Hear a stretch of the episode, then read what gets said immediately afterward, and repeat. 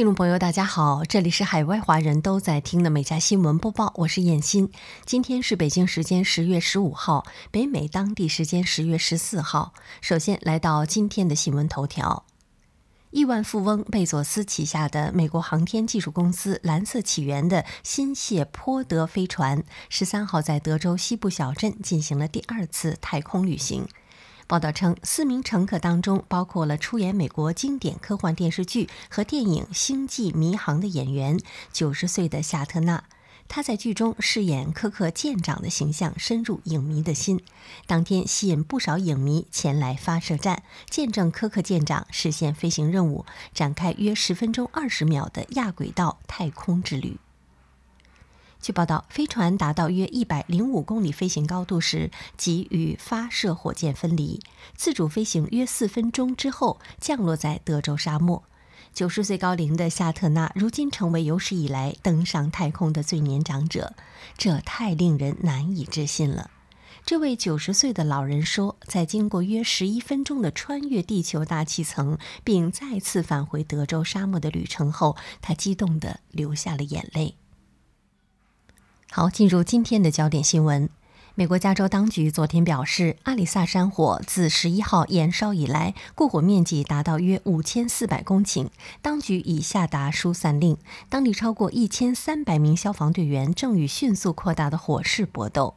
据报道，阿里萨山火的地点在圣巴巴拉西北方三十二公里处，当地是气候干燥、灌木漫生的峡谷。据美国农业部林务署表示，目前仅控制百分之五的火势。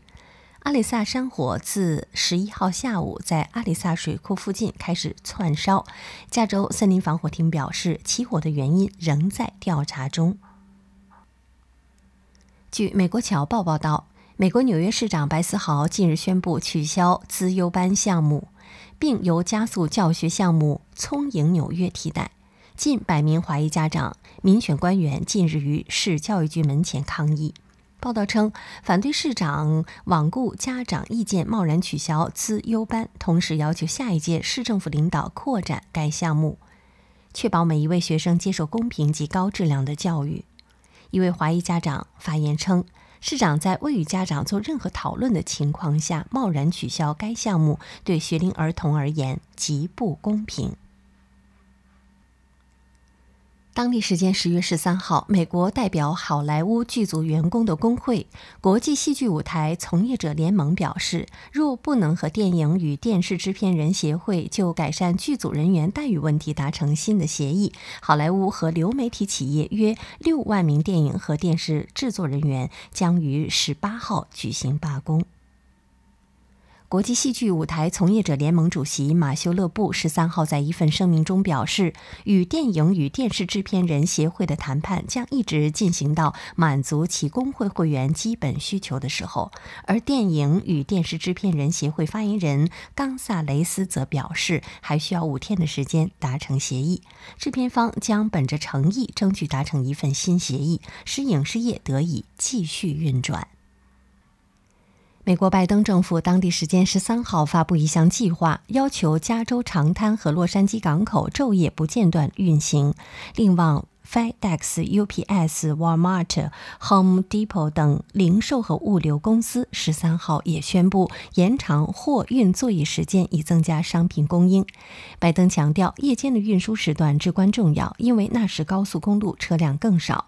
报道称，拜登呼吁所有私营业者配合缓解供应链的紧张，并威胁会点出那些不配合的企业名字。洛杉矶港十三号宣布采取一周七天、一天二十四小时的运行时间。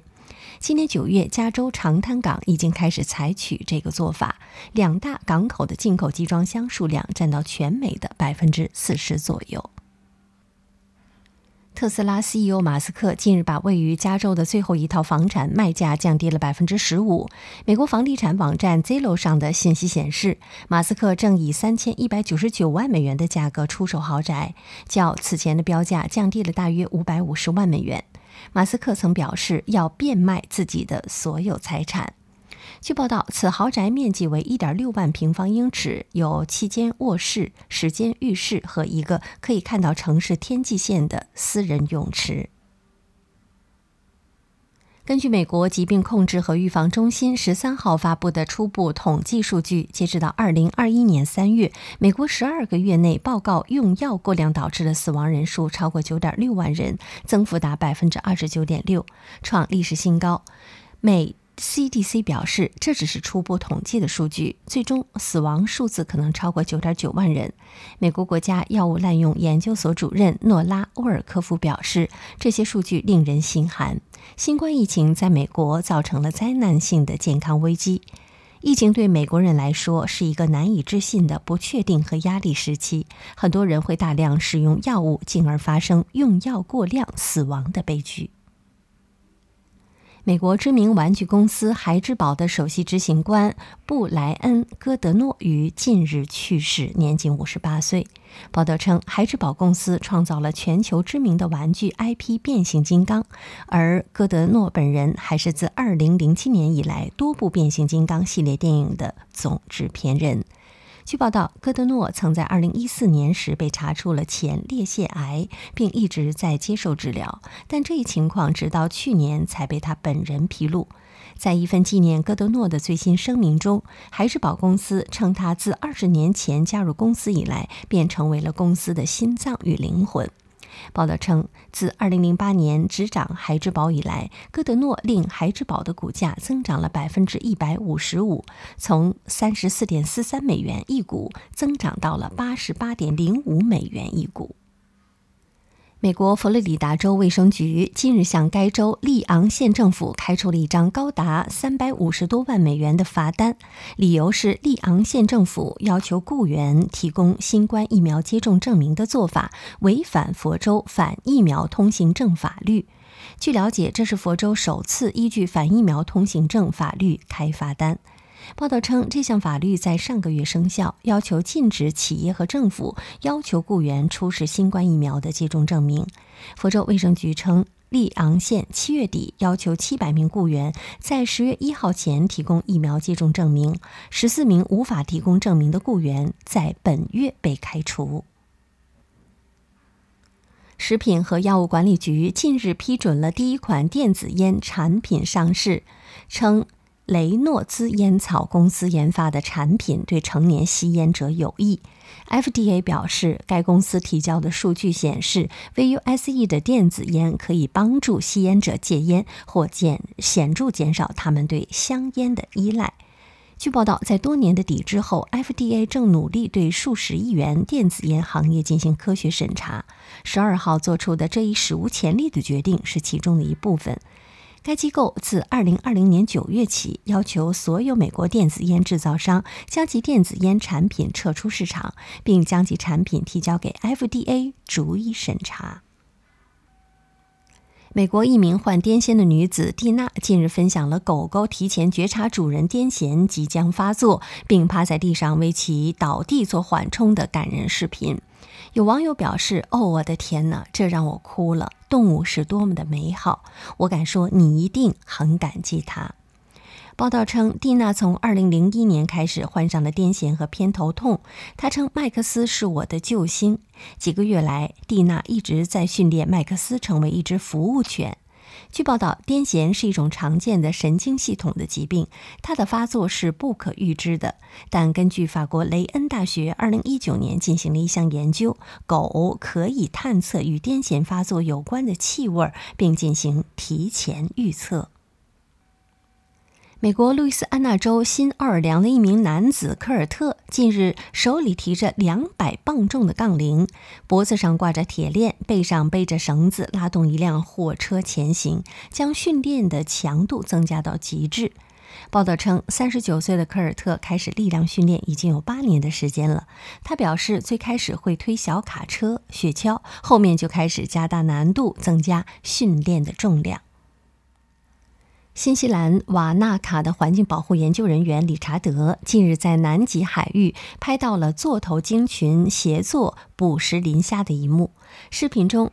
一群座头鲸用气孔吐出了气泡，组成了一个白色的气泡螺旋，将磷虾困在中间。然后，它们张开大嘴，将中间的食物一口吞下。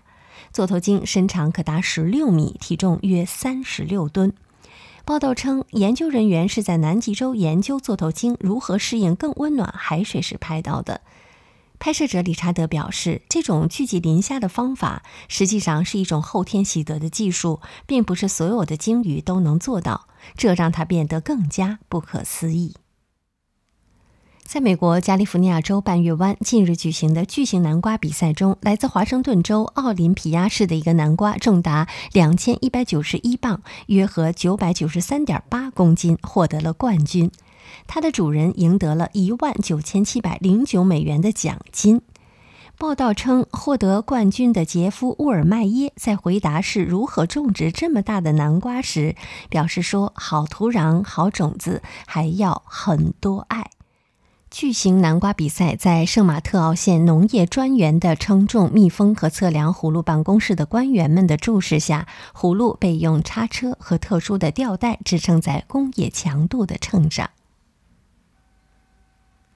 法国摄影师巴蒂斯塔在太平洋的法卡拉瓦环礁捕捉到了一张名为“创造”的瞬间，近日夺下了2021年度野生动物摄影师大赛首奖。一只雌性的清水石斑鱼释放大量卵之际，数尾雄性鱼立即排出了精子。法国摄影师巴蒂斯塔在水中耗时三千小时，拍下了这体外受精爆炸般的一幕。巴里斯塔说：“我们在此五年耗时三千个小时的潜水，以捕捉到这特定的一刻。我喜欢这张照片，因为画面中云状卵的形态，它看起来就像一个颠倒的问号。这是一个关于这些卵未来的问题，因为只有百万分之一将变为成鱼，但这可能更象征自然界的未来。”巴利斯塔不仅赢得本届野生动物摄影师大赛的首奖，也在水中摄影类拔得头筹。美国一名男子近日夜钓的时候钓起了一条加州圆黄鲷鱼，他举起拍照时被黄鲷鱼的尾巴刺中倒地，痛苦大叫。这一幕被人发布在了论坛上，引起了网友的围观。据报道，黄鲷鱼的尾刺毒腺分泌的毒液能够使人立即发生剧痛、烧灼感，继而全身阵痛、痉挛。视频下有一名网友写道：“我喜欢黄鲷鱼等男子介绍结束后才抢风头的做法。”好，以上就是今天美家新闻播报的全部内容，感谢您的收听，我们明天再会。